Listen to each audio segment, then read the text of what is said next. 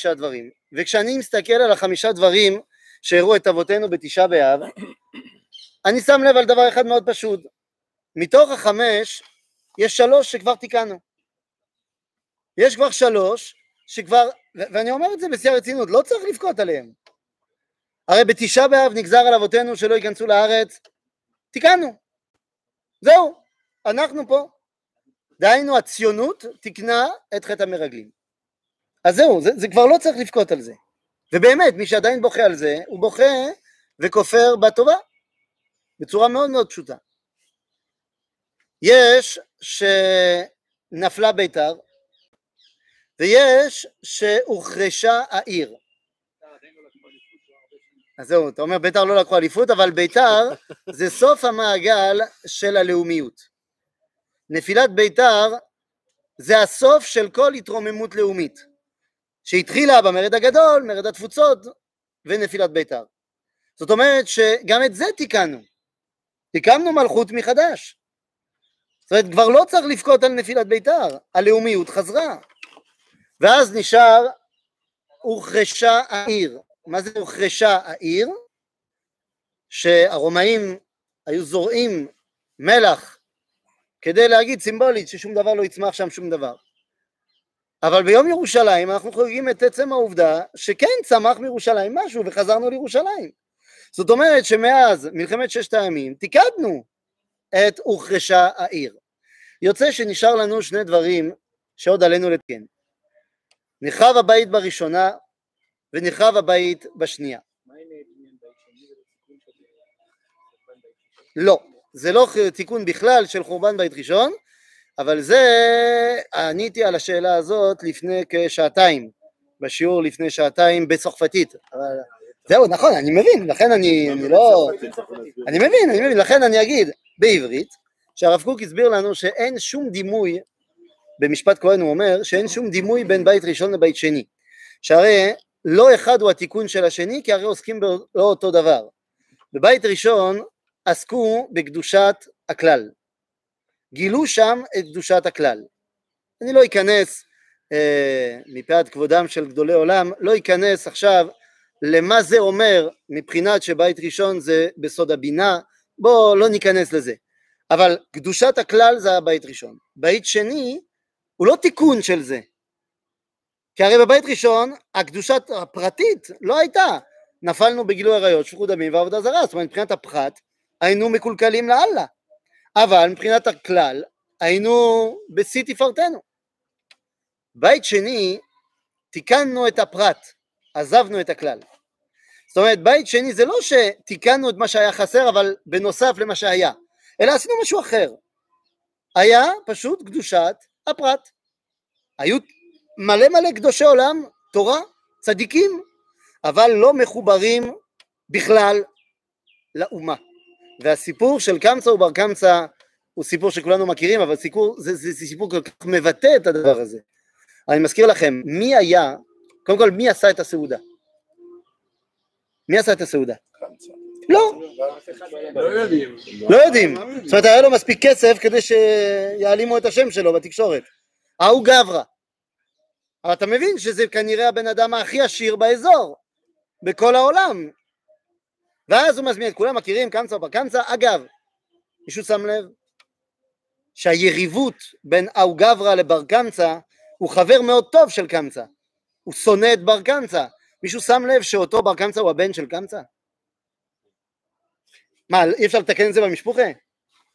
האבא הוא החבר הכי טוב שלו. אין, אין פה עניין של ערבות הדדית. ואז מי היה באותה סעודה? כל גדולי ירושלים היו שם. זאת אומרת, בואו ניתן שמות. רבי יוחנן בן זכאי, רבי יהושע, רבי אליעזר, כולם היו שם. כולם צודיקים. אף אחד לא מוכן להגיד משהו. כי הרי מה שקורה זה לא בסדר. עכשיו, אני, אני לא אומר שהם היו רשעים, הם היו צדיקים, אבל למה הם לא אמרו? אתה יודע למה רבי אליעזר, סתם אני זורק רבי אליעזר, שיסלח לי, אני לא, זה לא רבי אליעזר, זה מישהו.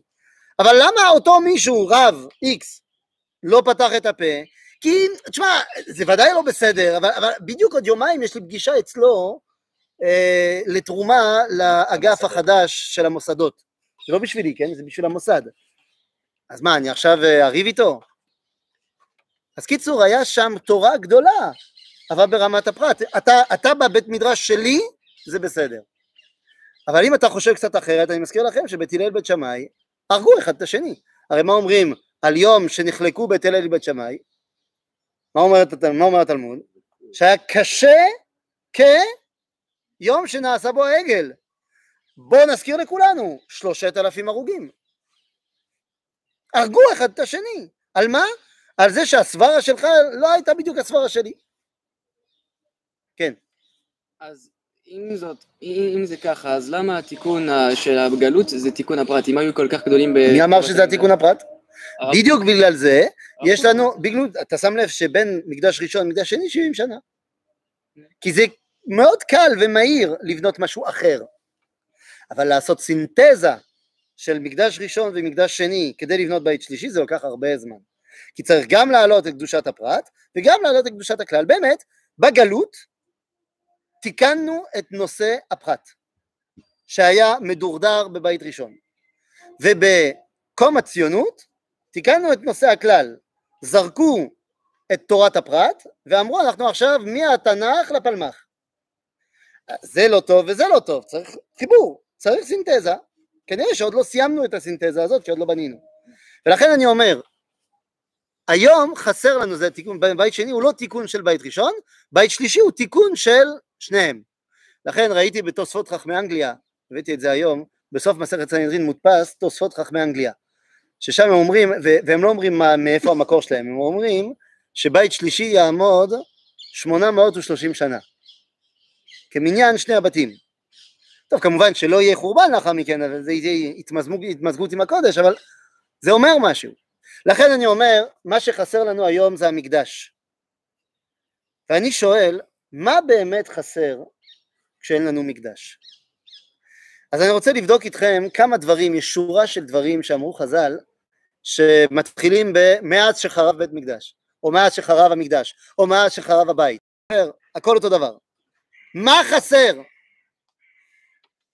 אז אני רוצה להתחיל ולפתוח, אז uh, אני אצטט כל פעם וננסה להבין ביחד מה, מה חסר.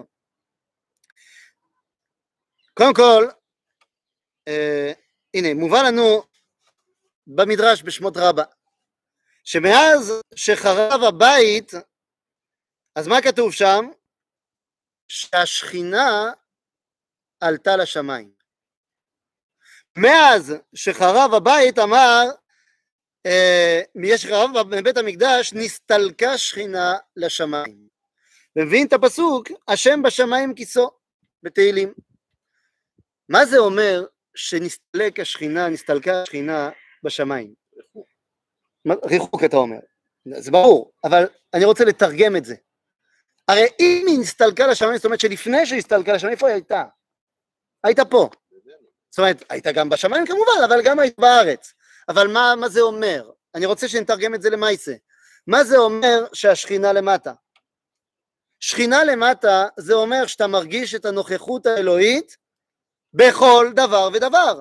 עכשיו אני יודע שמה שאני הולך להגיד עכשיו יקומם כמה אנשים כי יש טרנד לראות את השכינה בכל עלה ועלה וזה נכון וזה נכון שרב נחמן בא והסביר לנו את זה וזה נכון אבל כשאומרים שהשכינה למטה ואתה מרגיש את זה בכל צד וצד בחיים פה זה דבר ראשון אומר הלכה.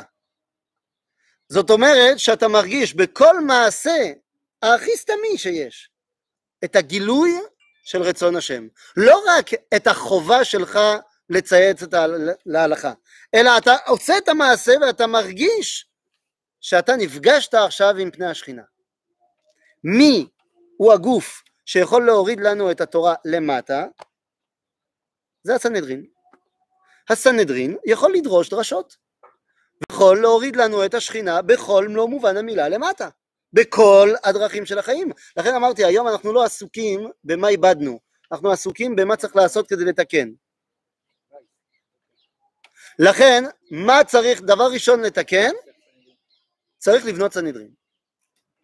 כדי שנוכל להחזיר את השכינה למטה. מה עם גלת השכינה? גלת השכינה עמנו, נכון. איפה? לא, אבל איפה, כן, אתה צודק, אבל איפה לבבל? לא, לא, תמשיך, תמשיך את הציטוט, אם כבר וויקי ציטוט, תצטט עד הסוף. איפה? בבתי כנסיות, בבתי מדרשות. נכון, כשאתה בשמיים, אז השכינה איתך. הרי בבית מדרש אתה בשמיים. מה, בית מדרש הוא קשור למעשה? בוודאי לא בגלות. הרי מה לומדים בישיבה? דווקא את הגמרות שאין להם השלכה למעשה. ואתה יודע בדיוק מה קורה אם אוי ואבוי יש תלמיד ספרדי שבגלל שהוא הורגל מלימוד ספרדי לשאול את השאלה שלא שואלים. את יודעת, בהארי פוטר יש את המי שלא אומרים את שמו. כן, זה בהארי פוטר. בבית מדרש יש שאלה שאסור לשאול. מהי נפקא מינה? מהי נפקא מינה להלכה? מי ששואל את זה, זאת אומרת, מה, מה, מה שאתה לומד, בסדר, בתכלס, מה ההלכה? אם אתה שואל את זה בפוניביץ', יעיפו, טוב, גם אם אתה לא שואל את זה בפוניביץ', אבל... כמה עפים בכל מקרה. כן, זהו, אתה אומר, אבל דוגמה לא טובה. אבל מה שלא יהיה, אתה מבין, לכן... שמה? וזה עבד? לא, זה לא עבד, זה רק אני אומר. בוא נגיד ככה, הלכה למעשה, לא הלכו להלכה למעשה. גם בחברון, גם במיר, גם זה, נו באמת, זה לא... אגב, זה חדר גם לישיבות, מה שנקרא, שלנו, בסדר? לא שואלים שאלות הלכתיות. ואם אתה שואל, אתה נראה מזרוחניק. או, אתה רואה? אם אתה רוצה, תלמד משנה ברורה. זה אגב אוכל כזה, זה לא... נו, באמת. זה לא, לא כבוד. מה, אתה לא עשית פלפול בקצות? מה, זה לא... קיצור. ככה עובדיה עליו השלום תמיד היה אומר שמפלפול יוצא בלבול. אל תתחיל איתי. מי המציא את הפלפול? אשכנתוזי, אבל עם השם אתה לא יכול לטעות. רבי יעקב פולק. אי אפשר, אתה מבין? זה, זה היה תפור עליו. מה שלא יהיה, צריך לבנות סנהדרין. כן, אה? צריך לבנות סנהדרין. עכשיו אני שואל, האם אפשר בכלל לבנות אבל סנהדרין? אני לא חסר, לא סנהדרין, לא קורבנות, לא חסר, זה היה... קודם כל- רגע, סליחה, מי ש- רגע, מחילה, מי שהיה. אז, חי, באותם ימים שרבי, לא, לא, לא, מי שהיה חי אז, באותם ימים, כמו שנגיד, אה, מה אני מרגיש חסר? מה שהיה לי. היה לי משהו, איננו, חסר לי. אני כבר אלפיים שנה אחרי, אני, יש לי משהו ש- שאני זוכר אותו, הוא זוכר אותו רבי... אתה צודק, שנייה, קודם כל אתה... לא, לא, שנייה, לא, לא. בוא, בוא, בוא נענה לעניין. אתה הנהגה התורנית של הקושייה, הקושייה היא במקום. יש קושייה אמיתית. הרי כל... אני רוצה לבטל לא, אבל אין הנהגה, אז אם אני עושה... שנייה, אבל זה- אבל זה משהו אחר מה שאתה אומר. אבל רבותיי. אתם מתווכחים על שתי דברים שונים. אתה- הקושייה הזאת היא קושייה. אתה בא ואומר, אתה אומר דברים חסר לי. קודם כל לא אמרתי שחסר לי. אמר- אמר- לא, אמרתי, בפתיח אמרת אמרתי, חסר לנו. לא, פתחתי ואמרתי מה שאמרו חז"ל, שמאז ש... זה, זה מה שקרה. אה, עוד לא אמרתי שחסר. יש- יש- יש- יש הקלטה, אתה אומר. יש הקלטה. זה חסר, אמרת חסר לי. לא, חסר לנו. חסר, לא אבל חסר אתה לנו. צודק, לא חסר אתה צודק. אתה צודק שיש? דברים, לא לא, שנייה, יש דברים שאנחנו לא יודעים מה זה הצד ההפוך, לכן קשה להגיד שחסר, אני מסכים איתך, אני מסכים איתך שגם לי קשה להבין כל כך אישית מה חסר לי עם החורבן, אבל חז"ל מסרו לי מה חסר, וזה אותם אנשים שחוו את החורבן, אומרים לך מה חסר, עכשיו נכון, שכינה בשמיים, אתה לא יודע מה זה אומר שכינה בארץ, גם אני לא, לכן באמת קשה לי להבין את ההבדל, כמו שקשה לי להבין מה זה טהרה, כי הרי כולנו טמאים, אבל אני רוצה להבין מה אלו שחוו את השינוי באו ואמרו, אוקיי, עכשיו זה חסר. אני מתרגם את זה בלשון הלכתית, כי הרי סנהדרין, שוב, מבחינה קונספטואלית, הם אלו שבאים ומורידים את הקדוש ברוך הוא לכל חלקי החיים, ולכן אני אומר, צריך עכשיו לבנות סנהדרין. טוב, אז בוא נעשה זאת. האם אפשר היום לבנות סנהדרין? כן, אז צריך להבין שכן. אגב, היו ניסיונות. הניסיון הראשון של בניית הסנהדרין מאז שחרב הסנהדרין היה בשנת 1538. בשנת 1538 ניסו בצפת לחדש את הסמיכה. אומר הרמב"ם בהלכות סנהדרין בפרק ד' אומר שכדי שיהיה סנהדרין צריך 71 סמוכים. מה זה סמוך? זה רב שקיבל את אסמכתה, את האסמכתה לרבנות, לא מאיזה מבחן, אלא ממישהו שקיבל, ממישהו שקיבל, ממישהו שקיבל למשה רבנו. אבל מה לעשות שבטלה הסמיכה בימי סוף הביזנטים הרשעים. לא נתנו לנו יותר לעשות צמיחה. לכן אין צמיחה. אומר הרמב"ם, לא נורא, אפשר לחדש את השמיכה. איך? ואני אומר, זה דבר שהוא בוודאי ישים היום. יש 15-20 רבנים שאם הם היו חותמים על הדבר הזה, אף אחד לא היה מעז ללכת נגד. לא צריך כל כך הרבה יותר. תיקח אותם מהמגזר החרדי, מהמגזר הדתי-לאומי, לא משנה, יש, אנחנו מכירים כולנו 15-20 שמות שהם עושים קונסנזוס שהם גדולי תורה בעולם התורה. לכן מה אכפת לי אני ואתה? מה צריך לעשות? אומר הרמב"ם, צריך שכל הרבנים של ארץ ישראל יתאחדו ויגידו על אחד שהוא הבוס. וזה נותן לו אוטומטית את הביטוי של סמוך, ואז הוא יכול לסמוך אחרים. כבר אתה רואה שזה אי אפשר.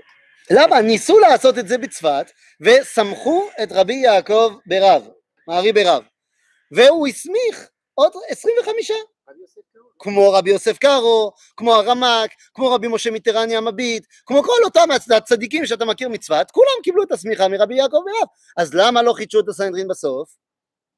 בגלל שהיה ירושלמר אחד, כן, אה, מערי בן חביב, שהוא אמר, הוא היה רבה של ירושלים, הוא אמר, לא שאלתם אותי, אני בכלל לא אוהב את מערי ברב, אז הכל נפל, כן. אה, לא אה, שנייה, שנייה, בוא נראה, בוא נראה. מה מה? חייב להיות רק רבנים של ישראל. אז זהו, זה מחלוקת בנושא כליו של הרמב"ם. האם כשהוא אומר רבני, הרבנים של ישראל, האם הוא מתכוון לארץ ישראל או לכל עם ישראל? זה יותר, יותר נוטה לכיוון של ארץ ישראל, אבל היום, כמו שאתה אומר, זה לא כל כך משנה, כי עם כל האמצעי אה, תקשורת זה, זה לא בעיה. וכל הרבנים הגדולים הם בארץ ישראל גם ככה. עכשיו- הכל נהיה גלובל אחד, אה, כפר גלובלי, זה לא... אבל כל זה, רבותיי, זה בהנחה שאנחנו מקבלים את הדעה של הרמב"ם להלכה. והרי הרייבד, הראב"ד, רבי אברהם בן דוד, לא מקבל את הדעה של הרמב"ם בדבר הזה. וגם לא רק הרייבד, הרדב"ז לא מקבל, ולכן בא רבי ישראל משקלוב.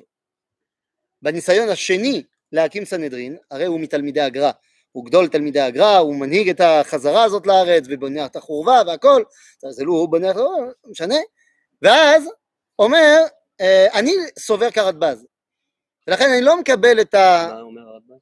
שאי אפשר לעשות ככה חידוש הסמיכה. אז איך? אז, אני אומר, אני לא מקבל את, הדעה של הרמב"ם, הפתרון שלו? הפתרון שלו, זהו. שנייה, שנייה, להשלים. לכן הוא אומר, אני לא יכול לסמוך, אני חושב שצריך להקים סנהדרין, אבל אני לא יכול לסמוך על דעתו של הרמב"ם, לכן נמצא פתרון אחר, ויש. הרי אצלנו בטלה סמיכה, אבל אצל גלות עשרת השבטים, שהם גלו בימי ברית ראשון, הביזנטים עוד לא עברו לשם. לכן מן הסתם אצלהם יש סמוכין, כי מן הסתם הם המשיכו עם הסמיכה. אז בוא נמצא את עשרת השבטים, ואז אחד מהם הסמוך יבוא ויסמיר. טוב, אה, לא עבד. לא עבד, לא מצאו, לא מי מומה, אז הלך פייפן. אז במאה ה-19 גם לא הלך. כל עשרת השבטים היו ספרדים, והאשכנזים לא רוצים לקבל את המנהיגות. אני לא, אני לא אגיב בכלל לדבר הזה. אני לא אתן עכשיו בסוף תשעה באב שתעשה לנו קרע עדתי. מה פתאום? מה, זבולוני או אשכנזי? מה, הוא היה, הוא היה צבייני. בקיצור, היה עוד ניסיון ב-1901, אבל, תחזיקו טוב, הניסיון בא מאשכנזי אחד? לא, לא, אני לא מדבר על הסנהדרין של נפוליאון, הסנהדרין של נפוליאון זה בדיחה אחת גדולה, זה, זה יפה, זה חמוד, זה grand סנהדרין דה פארי, אבל אה, זה לא, זה צריך בכל זאת אה, אנשי תורה בסנהדרין, למרות שהנשיא הסנהדרין היה גדול בתורה, כן, הרב, אה, נו תעזור לי, הרב אה, זיצהיים, כן, אז קיצור, לא, זה לא זה, לא על זה אני מדבר, אלא ב-1901 בא רבי אהרון הכהן, אי אפשר להמציא, כן? רבי אהרון הכהן מקהיר. הוא הרב הקהילה האשכנזית בקהיר. והוא רצה להקים סנהדרין שם בקהיר. כן, אה? אה? אל תתחיל איתי. לא, לא. מה, היה קהילה אשכנזית בקהיר, מה אתה רוצה? מי? מאיפה הם באו? לא- מארצות אשכנז. באו, ניסו להסתכם בארץ, זה לא עבד, ירדו לקהיר. היה פריחה גדולה, וזה לא, קהילה שלמה? קהילה שלמה. לא, אתה יודע, לא פולין, כן? אבל... לא. אבל, אבל בוא, בוא, בוא נודה על האמת, לא, לא החזיק מים, כן? זה לא, לא עבד, כל הרבנים נפלו עליו, מה אתה רוצה להקים סנהדרין בב- בקהיר? קיצור, הוא בעצמו ירד מהרעיון. ואז הגענו ל-1950. ב-1950 האם הרב קוק שהוא. הרב קוק הוא- לא. הוא בונה את הרבנות הראשית כדי שזה יתחיל, אבל הוא לא, הרב, קוק התחיל. לא, כי הרב קוק, כשהוא בונה את הרבנות, הרבנות היא מחזיקה עד היום הזה, אבל זה עוד לא הסנהדרין, הוא לא, הוא לא הקים סנהדרין, הוא רואה את זה. אני מסכים, גם אני רואה את זה ככה, גם אני רואה את זה ככה, ולכן התווכחתי שלא שיניתי ב- בצורה פומבית את הנוסח של נחם, אבל אני מסכים, אבל זה עוד לא סנהדרין, זאת אומרת, זה לא היה פה ניסיון להקים סנהדרין, הוא, הוא היה, היה לא רק ניסיון, אלא הצלחה, להקים משהו שבבוא הזמן יהפוך להיות הסנהדרין, בסדר, שיבוא. ב-1950 עומד רב, רבי יהודה לייב מימון הכהן, הרב פישמן, הרב מימון, שר הדתות הראשון, והוא כותב ספר חידוש הסנהדרין במדינתנו המחודשת. רוצה להקים סנהדרין, ולא הולך לו בגלל אה, אה, הרב סולובייצ'יק. אה, והפלג החרדי הירושלמי שלא מוכן לקבל את הדבר הזה, ולכן זה נופל גם וזה לא עובד. עד שב-2004 מקימים סנהדרין, ושמים בראשו הרב הדין אבן ישראל שטיינזלץ. הנה יש סנהדרין. אבל אחרי ארבע שנים הרב שטיינזלץ פורש מתפקידו כנשיא הסנהדרין כי זה לא עבד. אמר הסנהדרין זה כדי להורות לכלל ישראל, אף אחד לא שם עלינו. אז אה, זה לא עבד, אה, בסדר, לא עבד. אגב הסנהדרין הזה הוא קיים עדיין רשמי, אה, אבל זה לא עובד. אבל צריך להקים סנהדרין. צריך היום להקים סנהדרין ואנחנו פוסקים כדת הרמב"ם ואפשר לחדש את הסמיכה וכמו שאמרתי 15-20 שמות של רבנים שאנחנו כולנו מכירים אם הם היו נחתמים לדבר הזה היו יכולים לעשות את זה. עכשיו מה? קומה? לא ברור שצריך. דנים בזה או שזה... לא יודע. הרב שרקי מתחיל לדבר על זה. אני לא יודע בכמה היקפים. הגדולים החרדים מחשיבים את הגדולי ה- לא לא זה לא תדע לך תדע לך. תדע לך בטח זה לא נכון. אה, אה, כשאנחנו, כשאנחנו מדברים על גדולי הציבור הדתי-לאומי לצורך העניין כשאני הייתי בלוויה של רב אברום אה, בלוויה של רב אברום שפירא ראית את כל כל כל גדולי החרדים ללא שום יוצא מן הכלל וכולם קראו לו הרב הרב הרב אין, אין, שום, אה, אין שום שאלה. כשמדובר על, על אנשים שהם בשיעור קומה כזה אין, אין, אין מה לדבר, כן? אה, לא יודע, הרב מרדכי אליהו הוא לא, הוא לא מגזרי, אבל אה, אם נגיד שהוא היה שייך לציבור הדתי-לאומי יותר, זה לא שינה ולא אכפת לאף אחד. הם באו לבדוק שזה באמת הוא מת, שזה לא יפריע להם. נו, נו, אתה רואה, זה אתה אומר מהחלום. נו, אתה רואה? בקיצור, אז צריך להקים את זה. השאלה שאפשר לשאול,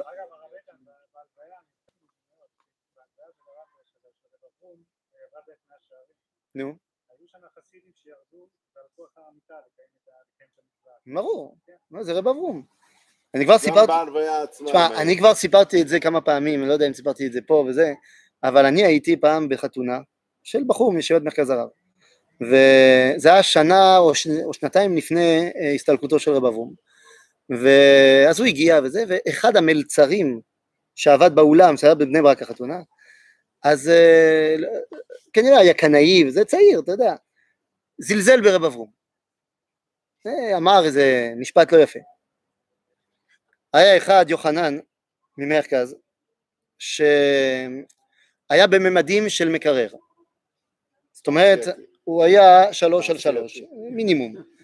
והוא עבר בדיוק בזמן הנכון, במקום הנכון, והוא שמע אותו אומר את זה, הרים אותו, פשוט הרים אותו ביד אחד. הרגליים לא נגעו ברצפה. ואז אמר לו, אח שלי, אני אוהב אותך, אבל אתה עכשיו ביזית תלמיד חכם. מגיע לך שתי סטירות. הביא לו הלוך וחזור, והוריד אותו. הבן אדם היה בשוק, עד שהמשגיח של הבעל האולם, לא יודע אם זה בעל האולם או המשגיח, לא יודע, הוא ראה את הצנע והוא אמר, אתה לא מתבייש? אם זה היה אני, אם אני הייתי בממדים האלו, הייתי עושה לך הרבה יותר משתי סטירות. אז בסדר, זה, זה ברור שכולם ידעו מזה רב אברום. בכל מקרה, צריך לחדש את הסנהדרין בזמן הזה, ולא צריך לחכות. ואם אתם שואלים, נו באמת,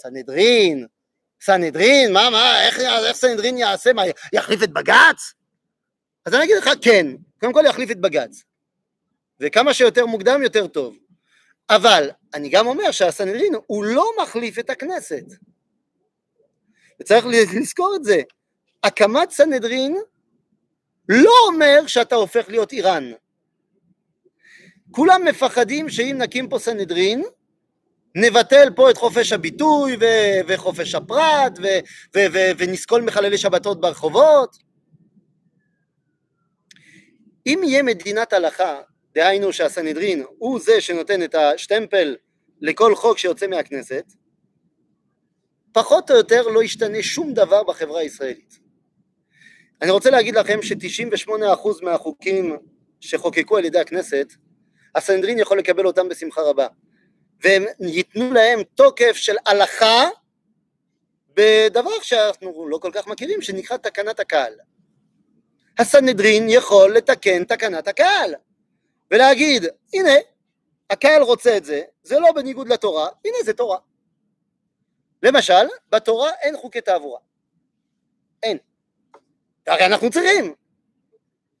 אז אם עכשיו יש קוד דה לרוט, בסדר? יש חוקים כאלו, אז הסנהדרין יגיד, הנה תקנת הקהל, הכל טוב. מה שהופך את איראן לאיראן זה לא חוקי תעבורה של איראן. אתה מבין שחוקי התורה, הם עוסקים ברמת ה... בדיוק, צריך לעשות לקונסי דתה. בדיוק, בדיוק. הסנהדרין הוא הקונסי דתה, זה לא הקטע. אומר על הוא לא אומר בא- לפרלמנט איזה חוקים לחוקק, בדיוק. הוא רק מוודא שהחוקים הם בסדר. זה הכל. מי שמחוקק את שהבג"ץ החוקים. זה מה שהבג"ץ עושה היום. אבל הוא לא בדיוק, לא, לא, לא. שלמה, זה- מה שהוא אמור לעשות, זה מה שהוא אמור לעשות, ולמרות שלא כל כך. כי יש לו גם סיכויים אחרים. אני רוצה להגיד לכם מה קורה, מה קורה לפי חוקי הסנהדרין, בסדר? מה קורה אם יש לי מישהו שבאמצע לחלל שבת עכשיו, בסדר? בפרהסיה, עם פלקרטים ומפעיל את, ה- את כל הרמקולים בשבת ואומר אני שונא שבת, שונא שבת, בסדר? ואז מגיעים שתי עדים ואומרים לו תקשיב, אם אתה ממשיך אנחנו ניקח אותך לסנהדרין הוא אומר לא אכפת לי, אני יודע, אבל אם ניקח אותך לסנהדרין הם יחייבו אותך בסקילה ואתה יודע מה זה סקילה? נזרוק אותך מהצוק ואם אתה עדיין חי אחרי שנפלת נזרוק עליך אבן גדול ואם את אבן גדולה ואם אתה עדיין חי כולנו פה נזרוק לך כל מיני אבנים אתה, אתה מודע לזה, כן ועל דעת כן אני עושה לוקחים אותו לסנהדרין והסנהדרין חוקר את העדים והעדים כשרים ואומרים לו תגיד לי אמרו לך כן, ידעת שאתה, אם אתה עושה את זה, לא... כן, ידעתי. וידעת על הסקילה? כן, ידעתי. מה פוסק הסנהדרין? לא. מטורף, אי אפשר לדון אותו, פטור. אז תירגעו, לא נסקול מחללי שבתות, הכל בסדר, ולכן צריך לא לפחד מהדבר הזה, וצריך כן ללכת על זה בגדול. אפשר היום לבנות סנהדרין כדי להחזיר את השכינה למטה. כן. אבל יש בעיה היום. כי אם נעשה סנהדרין היום ככה, יהיה הרבה הרבה הרבה אנשים שיעשו זאת, והם לא יהיו משוגעים. אל תדאג. אז תן לסנהדרין לשבור את הראש, בסדר? אל תדאג. טוב, אז הבנו את הדבר הראשון. דבר השני שקרה. מה אתה אומר? נו אז בכלל, מה אתה? אל תדאג, ימצאו פטנטים. יזכו פטנטים, גם ככה כמעט ואין מחללי שבתות בפרהסיה היום, אז, אז, אז אין מה לדבר. דבר שני שקרה, מאז החורבן מובא בפסיקתא, מובא בפסיקתא שמאז חרב בית המקדש, וזה עוד דבר, כך מובא, מאז שחרב בית המקדש, היה שיבחו של הקדוש ברוך הוא, לפני שחרב בית המקדש, היה שיבחו של הקדוש ברוך הוא מושלם. ומשחרב בית המקדש כביכול מיית הקדוש ברוך הוא בפמליה שלו. מה זה? שמאז שחרב המקדש מיית הקדוש ברוך הוא בפמליה שלו. מה זה? מה זאת אומרת? בואו נתרגם את זה במילים שכולם מבינים. בואו, פשוט, הפסיקתא אומרת שיחזקאל וישעיהו ראו את כבוד השם, את פמלייתו של הקדוש ברוך הוא, והם ראו שתי דברים שונים. שהרי ישעיהו ראה מלאכים שמלווים את הקדוש ברוך הוא, ואצל אותם המלאכים יש להם שש כנפיים לאחד, שלוש שלוש. בעוד שיחזקאל הנביא רואה גם פמליה, גם מלאכים, אבל רק עם ארבע כנפיים. שתיים שתיים. אז מיעט, מה? כן, כן, נכון, סליחה. שתיים שתיים, שתיים שתיים שתיים. שש וארבע. לכן, מה אתה אומר? מה זה אומר? מה, אז הוא ראה מלאכים עם אה, שש, והוא ראה מלאכים עם ארבע? מה זה אומר? אז הרב הוא מברר את הנושא הזה, ומברר שאותם הכנפיים, הרי אנחנו כולנו מכירים את השיר. בן האדם עלה למעלה, עלה, איך אתה עולה? כי יש בך כנפי רוח. אותם הכנפיים, אומר הרב, זה השכל. השכל של האדם מאפשר לו להתרומם דרך לימוד התורה, דרך ההבנה של מהי רצון השם, ולכן זה שמיעט בפמליה שלו, זה אומר שחסר משהו בהתחברות השכלית של עם ישראל לרצונו של הקדוש ברוך הוא. אנחנו מכירים שבעולמנו אנו, אנחנו מנוהלים גם על ידי השכל וגם על ידי הרגש. יש הבדל בחסידויות בין חסידות חב"ד לכל שאר החסידויות. חב"דניקים לא אוהבים שאומרים את זה, אבל הם הכי פחות חסידים מכל החסידים. כי הרי חב"ד הם חב"ד, דהיינו חוכמה, בינה ודעת. מתחברים לספירות העליונות שהן ספירות השכל. בעוד שכל שאר החסידויות הם חגת. חסד, גבורה, תפארת, נצח, הוד, יסוד, מלכות. הספירות של החוויה, של הרגש. אז אנחנו מדברים על, על הספירות האלו שהן ההתרוממות השכלית. חוכמה, בינה ודעת כדי להגיע לכתר העליון. מאז שחרב בית המקדש יש חוכמה ויש בינה, אבל כבר אין דעת. אין דעת, דהיינו, אין זהות בין רצוני לרצון קוני. ואני צריך לעבוד קשה מאוד מאוד מאוד כדי שמה שאני רוצה זה יהיה מה שהוא רוצה. יחידי יחידים מגיעים לדבר הזה. לכן היום אנחנו צריכים לחזור לדעת. לא הבנתי מה זה רצוני שיהיה כרצונו. לפעמים אתה רוצה דברים, נכון? בחיים שלך. קורה לך לרצות דברים? ובוא נודה, לא אתה, כי אתה צדיק, אבל אני. אני צדיק. לא, לא, אתה צדיק, אתה, אני, אני פסקתי. אבל אני לא. אז- בטן עכשיו. אז נכון. אבל אני לא. ואני יודע-. נו, זה, אתה, לא, לא יודע, אתה, בסדר. לא, אני... יש כמה קריטריונים. אה, יש כמה. קריטריונים. נביא אותך אב בית דין, בסדר, נשים אותך אב בית דין. בקיצור, אני לא צדיק, ואני יודע על עצמי שלפעמים אני רואה, אני רוצה דברים, שזה, לפעמים אני מודע, ולפעמים אני לא מודע, שזה לא בדיוק מה שהקדוש ברוך הוא רוצה. זה לא בדיוק מה שהוא אמר לי לעשות מבחינה הלכתית. בסדר, אנחנו כולנו מכירים את עצמנו, בואו לא נשלה את עצמנו. עיגולי הפינות. אה, עיגולי הפינות למיניהם. בקיצור, לכן צריך להגיע לאיזון בין רצוני לרצונו להגיע לדעת. איך מגיעים לזה? אז אמרתי, הסנהדרין הוא מגלה לנו מהו רצונו. עכשיו אני צריך להגיע לש... לאיזון. איך אני עושה את זה? אז זה עוד אחד הדברים שמאז שחרב בית המקדש, רבותיי, איך אני עושה את זה? מאז שחרב המקדש פסקה הנבואה.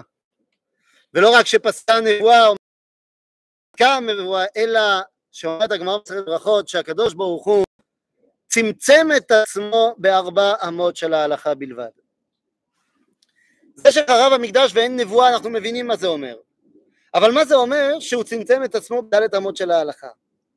אומר הרב דוד הכהן, הרב הנזיר, משפט כל כך עמוק ועצום. אומר, מאז שנגנזה נשמת היהדות, סודרה משנתה. זאת אומרת שפעם ליהדות היה נשומה, היה חיות. עכשיו, יש כללים הלכתיים. עכשיו תגיד מה, פעם כשהיה נבואה, כשהייתה נבואה לא היו כללים הלכתיים? בוודאי, אבל היה חיבור בין מה שאני עושה לבין דבר השם. מאז שחרב המקדש אין את החיבור הזה. אז מה עושים? מנסים להגיע לחיבור. איך? אין נבואה, אני לא יכול להחליט להיות נביא, אבל אני יכול להתאמן. איך אני מתאמן כדי לזכות בנבואה? אני לומד את התורה שמלמדת אותי את השרידים של הנבואה. דהיינו, מה אמרו על אותו רבי חנינא בן דוסה, כן, הבן שרבן גמליאל היה חולה, אז שלח שתי שליחים לרבי חנינא בן דוסה ואמרו לו, תבקשו ממנו שיתפלל על הבן שלי. עכשיו רבן גמליאל הוא נשיא הסנהדרין, מה הוא לא יודע להתפלל? ואז כשהוא רואה את השליחים מגיעים, הוא עולה לגג, עושה את התפילה שלו, יורד, הם מגיעים, ואומר, טוב, לא צריך, בסדר, הבנתי, התפללתי וקיבל, הכל בסדר, הוא בסדר. ואז מה ענו לו? וכי נביא אתה? ואז הוא אמר, לא, לא נביא אנוכי ולא בן נביא אנוכי, אלא מקובלני. דהיינו, כן, מקובלני מרבותיי, אבל מה זה אומר? למדתי קבלה אצל רבותיי. תורת הקבלה היא השרית של הנבואה. לכן היום אנחנו רוצים לבנות סנהדרין, רוצים לחזור אל הדעת, חייבים ללמוד תורת הקבלה. עכשיו ברור שאני לא אומר לכם עכשיו, בסדר, אז תיקח ספר עץ חיים ותלמד. למה אני לא אומר לך לעשות את זה? כי בזבוז זמן, אתה לא תבין כלום. אז זה לא זה, לא זה. אלא, כידוע לכולנו, ההלכה, ההלכה, התורה, לומדים מפי רב. אז תלך לרב שלך ותבקש ממנו שילמד אותך הלכה ואגדה, שילמד אותך תורת הקבלה. היו שעשו את זה, הרב קוק עושה את זה, הרב אליהו עשה את זה, היו הרבה, הרב שרקי עושה את זה כל הזמן. אבל בשפה שהיא מובנת לדור הזה. אבל אי אפשר כבר להסתתר, ומי שכבר מכיר את השפה הפנימית יותר, אז שילמד בשפה הפנימית יותר. בסדר, כל אחד יודע איפה הוא נמצא. אבל אי אפשר שלא ללמוד את התורה הזאת. ואל תמכרו לי כ-40 שנה, כן? הארי מת בגיל 39, שש. מחלוקת. לו. תגיד לו 36, אני לא אתווכח איתך. כן, מה אתה מגדיר, מה אתה מגדיר כ- כלימוד... אה, תורת הקבלה? תורת הקבלה. הקבלה. אסור- אסור לכתוב את הקבלה. תגיד את זה לכל מי שהיה גם אסור לכתוב תורה שבעל פה. לא, בסדר? נו באמת, לא אכילת. לא כזה. נו באמת. אתה יודע לא, שאסור לכתוב תורה שבעל פה, נכון? אה. אסור לכתוב תורה שבעל פה. ולכן יש לנו ספריות עד בלי סוף. אתה מדבר על, מקרה חירום, על מקרה שלא... שלא עכשיו היה זה. חירום? לא. אז ממשיכים לכתוב תורה שבעל פה, נכון? תורת הקבלה, אסור ללמוד, אסור לכתוב. כולם כתבו וכולם למדו, מה אתה רוצה? לא, אתה מקשה על לזה? המציאות, אי אפשר להקשות על המציאות. בסדר? אין מה לעשות. לכן עם תורת הקבלה חוזר להבנה אפילו מעט למה שצריך. וכמה פלא. מאז שחרב בית המקדש, עוד דבר שמובא בברכות בל"ב, ננעלו שערי תפילה. התפילה שלנו כבר לא עוברת. למה? מחיצה של ברזל בינינו לבין הקדוש ברוך הוא. מתי המחיצה הזאת התחילה לרדת? אם ננעלו שערי נדיבים, שערי מרום לא ננעלו. לא דיברתי על שערי נדיבים, דיברתי על שערי תפילה. ואתה מדבר על שערי דמעות, דמעות זה לא תפילה. דמעות זה דמעות. בסדר, אני מדבר סתם תפילה. מתי נפתחה, ואפילו במעט, ועכשיו היא כבר פתוחה פתוחה, אבל המחיצה של ברזל שהפרידה בין כנסת ישראל לאביהם שבשמיים. כותב אותו רבי ישראל משקלוב, שכשחנכו את בית כנסת החורבה בה' באייר ב-1828 שחנכו את החורבה תלמידי הגאון מווילנה הוא כותב בכל התור שהתפללו שם מנחה וכולם שם, כולם למדו, כולם ידעו תורת הקבלה, כולם זה, והם כולם הרגישו שנפרץ פרץ ראשון בחומה של ברזל שמפרידה בין כנסת ישראל לאביהם שבשמיים. דהיינו, חזרת עם ישראל לארצו הוא מה שמאפשר להוריד את החומה. ואין פלא שתורת הקבלה שמאפשרת לנו להתעורר לנבואה מתאימה לארץ ישראל יותר מכל מקום אחר. אבל יש עוד דבר שמאז שחרב בית המקדש יש לנו חמש דקות אני צריך אה, לצמצם עניונים לא נורא אני לא אגיד את כל הדברים אבל יש עוד דבר שחשוב מאוד. מאז שחרב בית המקדש אה, נתמעט השלום. נתמעט השלום כך מובא בפרקי רבי אליעזר שהתמעט השלום ואנחנו נעמוד בזה. מה זה נתמעט השלום? אין שלום בעולם. תגיד, מה זה רק עניין בינלאומי של uh, מדינות? אה, 14. ב-14. שקיעה ברבע לשמונה, שקיעה. נו, עוד שתי דקות, מה אתה רוצה? זה היקיות שלך שמדברת. קרה? זה היקיות. לא, היקיות שלך, זה- זה- זה- זה- זה- זה הצד היקי. המבוגרים יכולים ללכת. יש כבר הכינו את הקיבוץ פשוט. נו, מי זו מאוד. שזקן שילך. קיצור, אני עומד בזה ואני מסיים. אני מסיים, נתמעט שלום רבותיי, מה זה השלום? גם הרמב"ם וגם התלמוד לא מצא הקדוש ברוך הוא כלי מחזיק ברכה אלא השלום. אבל מי הוא אותו כלי שמחזיק את השלום? זה הקדוש ברוך הוא. לא, הקדוש ברוך הוא מחזיק ברכה, אבל למי? לכנסת ישראל. הרי מי אמור להביא את השלום? כשהרמב"ם כותב לא מצא הקדוש ברוך הוא כלי מחזיק ברכה יותר מהשלום, הוא אומר שנאמר. ומה הפסוק? שמה? כן. השם יברך את עמו בשלום. השלום זה כנסת ישראל. אז אמרנו, צריך לתקן היום. היום אנחנו רוצים ששכינה תהיה למטה בכל תחומי החיים, צריך לתקן, להחזיר סנהדרין. שנוכל דרך כל תחום החיים להעלות את רצוננו, את כל רצוננו, לרצון גבוה. ולכן בזה ניתקן שכינה למעלה ושכינה למטה. פמליה של מעלה, פמליה של מטה.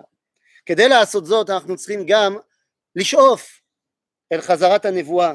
בשביל זה אנחנו לומדים את התורה שמאפשרת לנו להת... להתארגן לזה. והתורה הזאת שמביאה לנבואה היא תורה של ארץ ישראל. אי אפשר לשאוף נבואה מחוצה לארץ.